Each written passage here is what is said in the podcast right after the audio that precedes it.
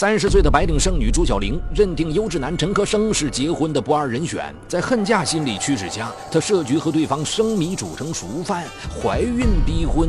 陈科生却认为自己受到了欺骗，愤而拒绝。可朱小玲却打定主意，想借由孩子生下来进一步施压。然而，朱小玲得到她梦寐以求的幸福吗？这桩捆绑婚姻将走向何方？敬请收听本期的拍案故事：剩女逼婚。朱小玲今年三十岁，二零零三年从某名牌大学毕业后，曾到国外留学三年，攻读金融专业。学成后又回到家乡打拼，目前是市区一家外资公司的高管。朱小玲长相不错，气质上佳，身边曾有许多追求者，可她眼光颇高，谁都看不上。成为公司高管后，他的择偶标准水涨船高，决心非公务员或商界成功人士不嫁。如此一来，要选定意中人更难了。二零零八年，年近三十的朱小玲成了地道的剩女，父母为她的终身大事操碎了心，朱小玲自己也着急，却不愿降低择偶标准。二零零八年三月，朱小玲经人介绍。结识了陈科生，终于看到了爱情的曙光。时年三十六岁的陈科生在南京一家省级机关工作，因为自身条件优秀，陈科生择偶时也挑花了眼，所以直到如今仍过着单身生活。两人初次见面后，朱小玲一眼就相中了陈科生，因为他不但人长得帅，还有博士学历，工作体面，前程无忧。几次接触下来，朱小玲对陈科生的感觉越来越好，可陈科生却始终犹豫着没向朱小玲表白。他觉得两人的性格差异较大，打算再考察他一段时间。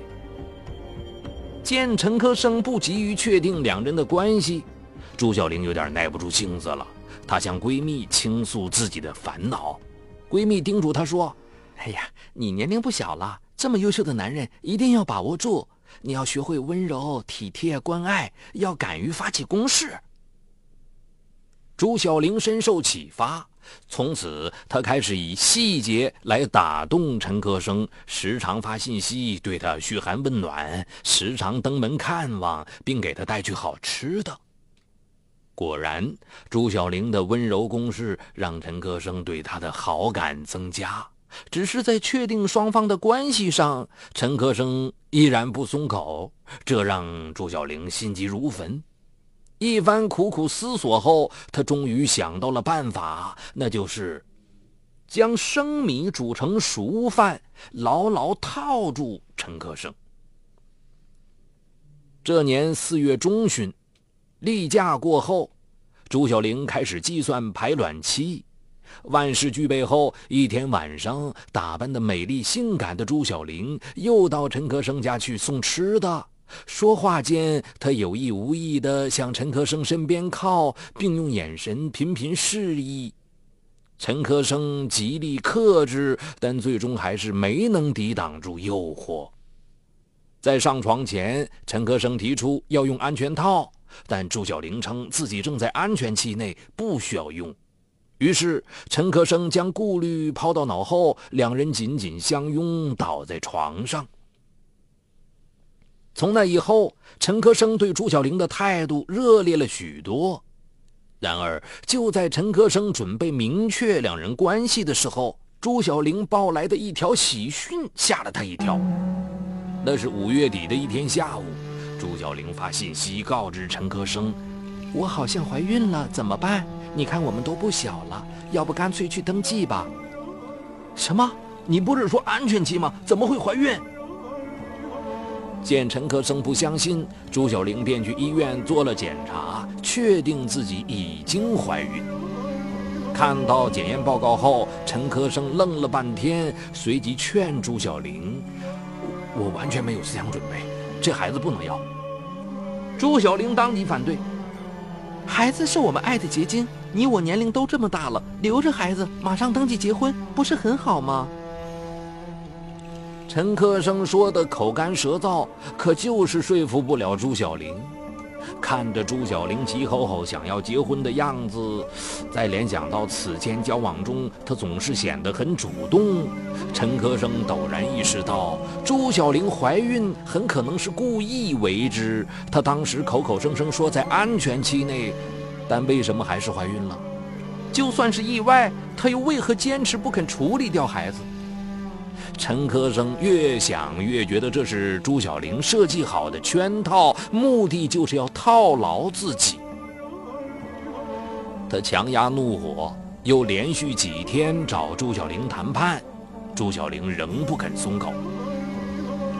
陈科生忍无可忍，直指朱小玲是在算计自己。双方发生了自交往以来的首次争吵，然后不欢而散。就在陈科生一筹莫展之际，朱小玲托朋友找到陈科生做工作，称朱小玲是个出众的女孩，既然她现在怀孕了，不如和她结婚，一切问题皆可迎刃而解。听罢此言，陈科生更加坚信自己的判断，对朱小玲的心计多了几分厌恶。他发誓要和朱小玲分手，但当务之急是要解决掉她肚子里的孩子。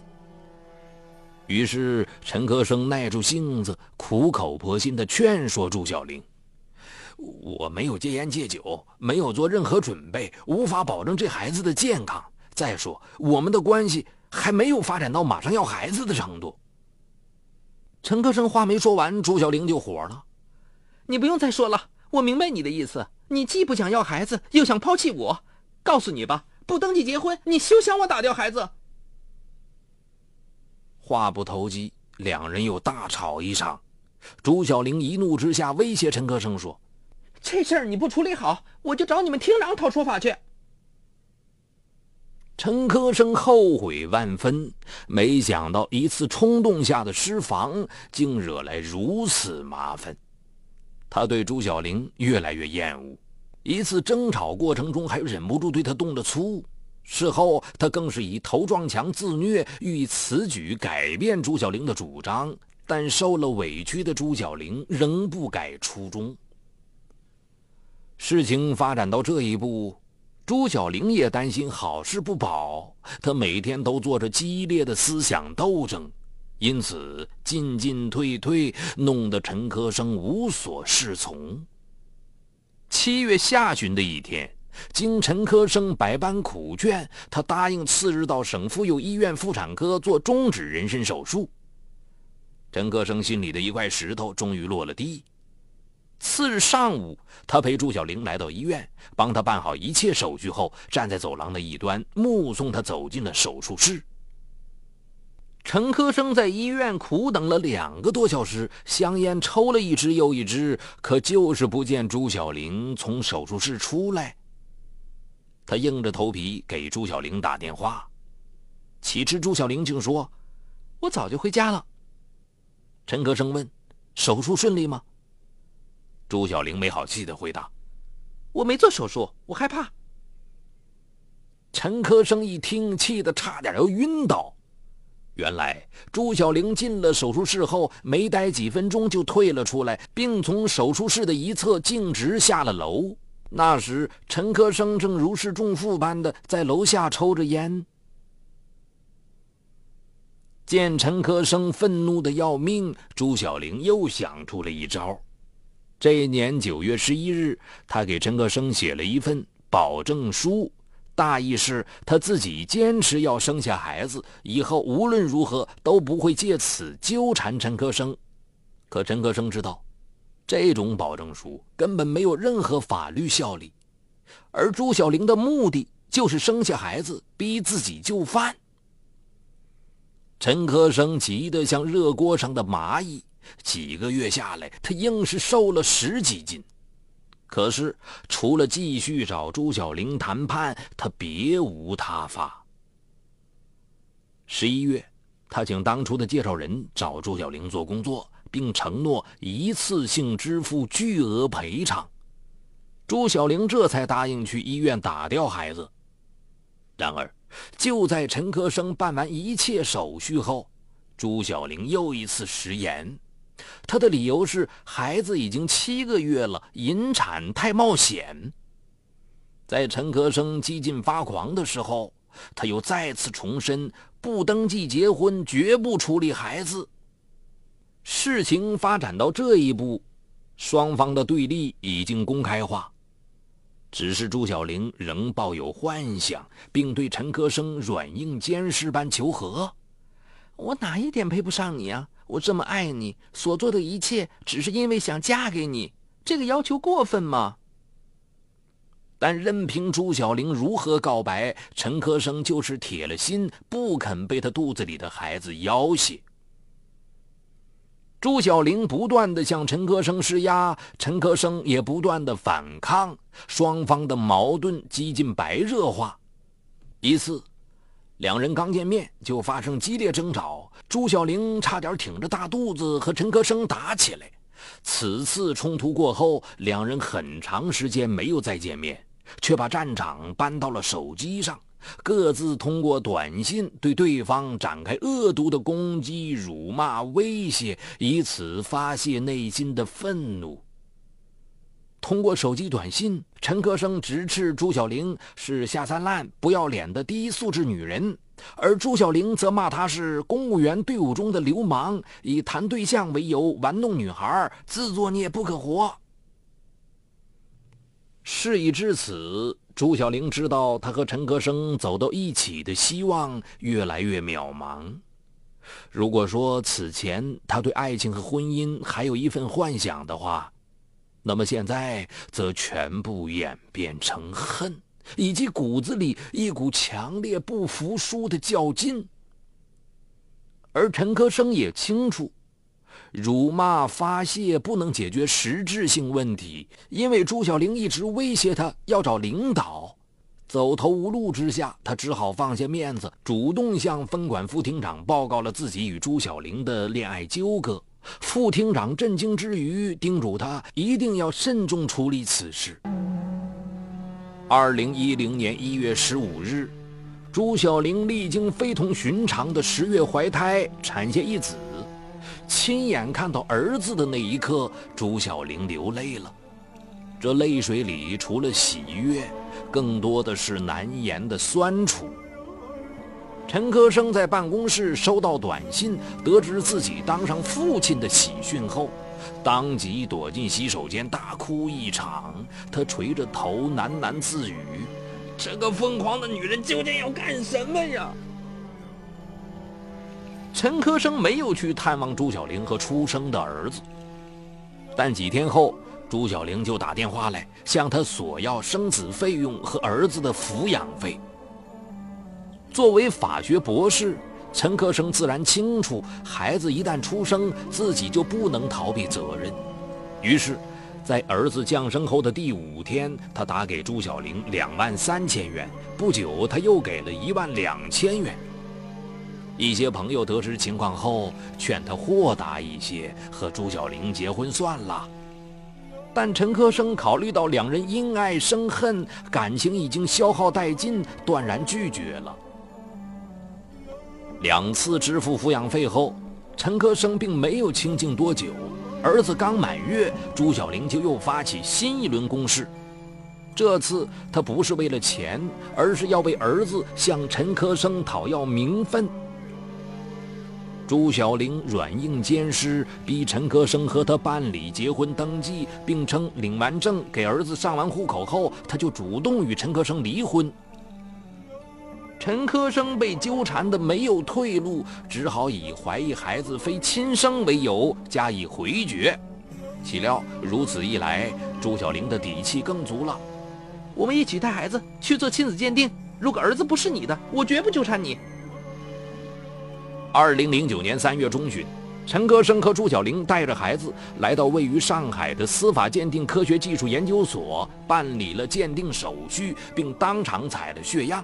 两周后，鉴定报告出炉，陈科生确系朱小玲所生之子的生物学父亲。目睹这份权威结论，朱小玲笑了，而陈科生却一言不发。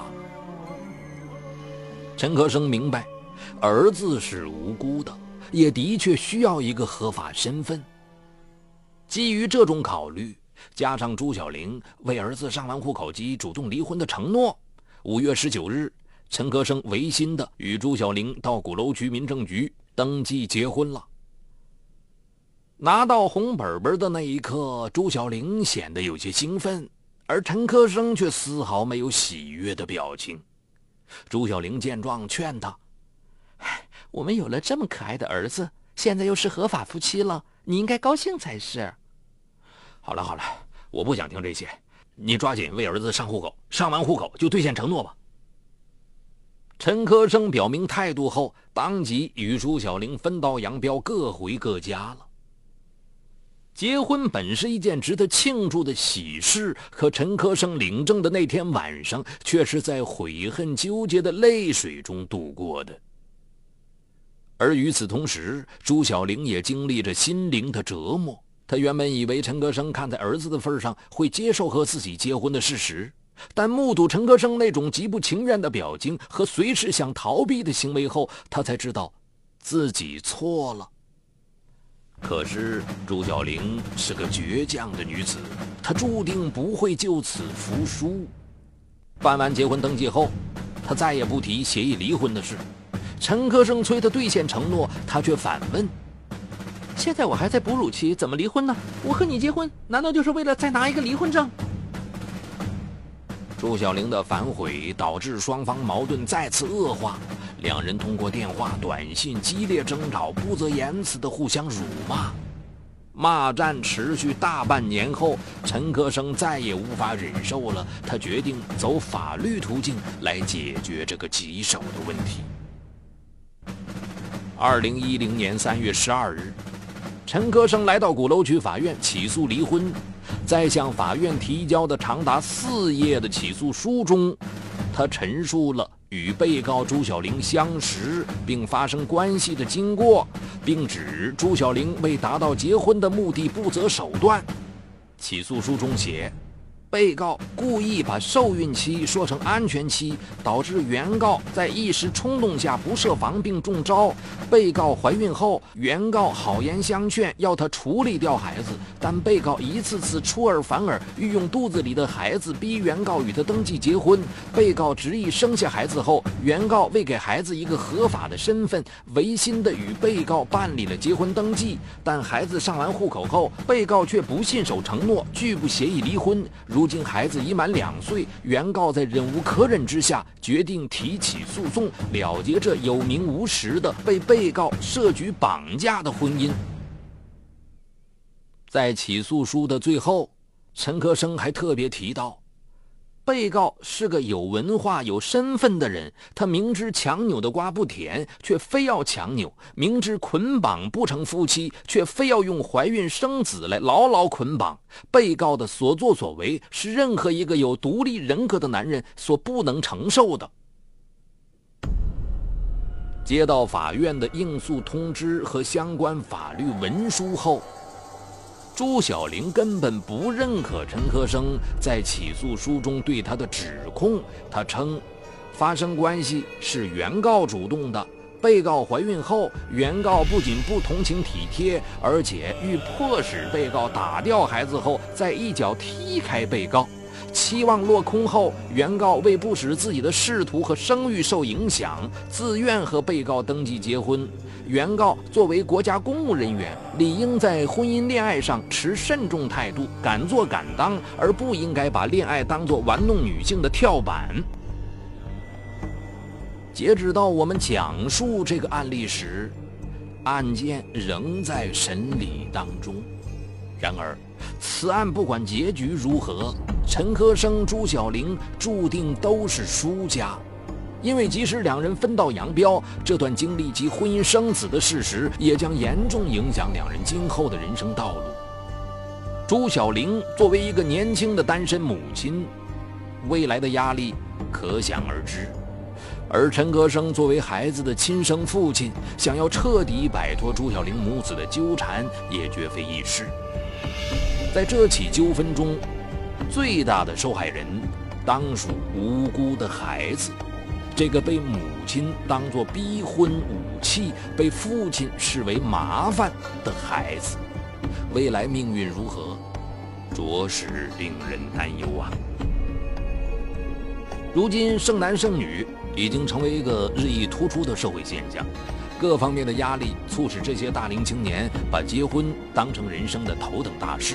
因为这种焦灼的恨嫁心理，有人降低标准，草草找一个对象了事；有人不顾彼此是否合适、是否有感情基础，就抱着完成任务的心态仓促结婚；更有人抛弃人格尊严，甚至无视道德法律，不择手段的逼婚。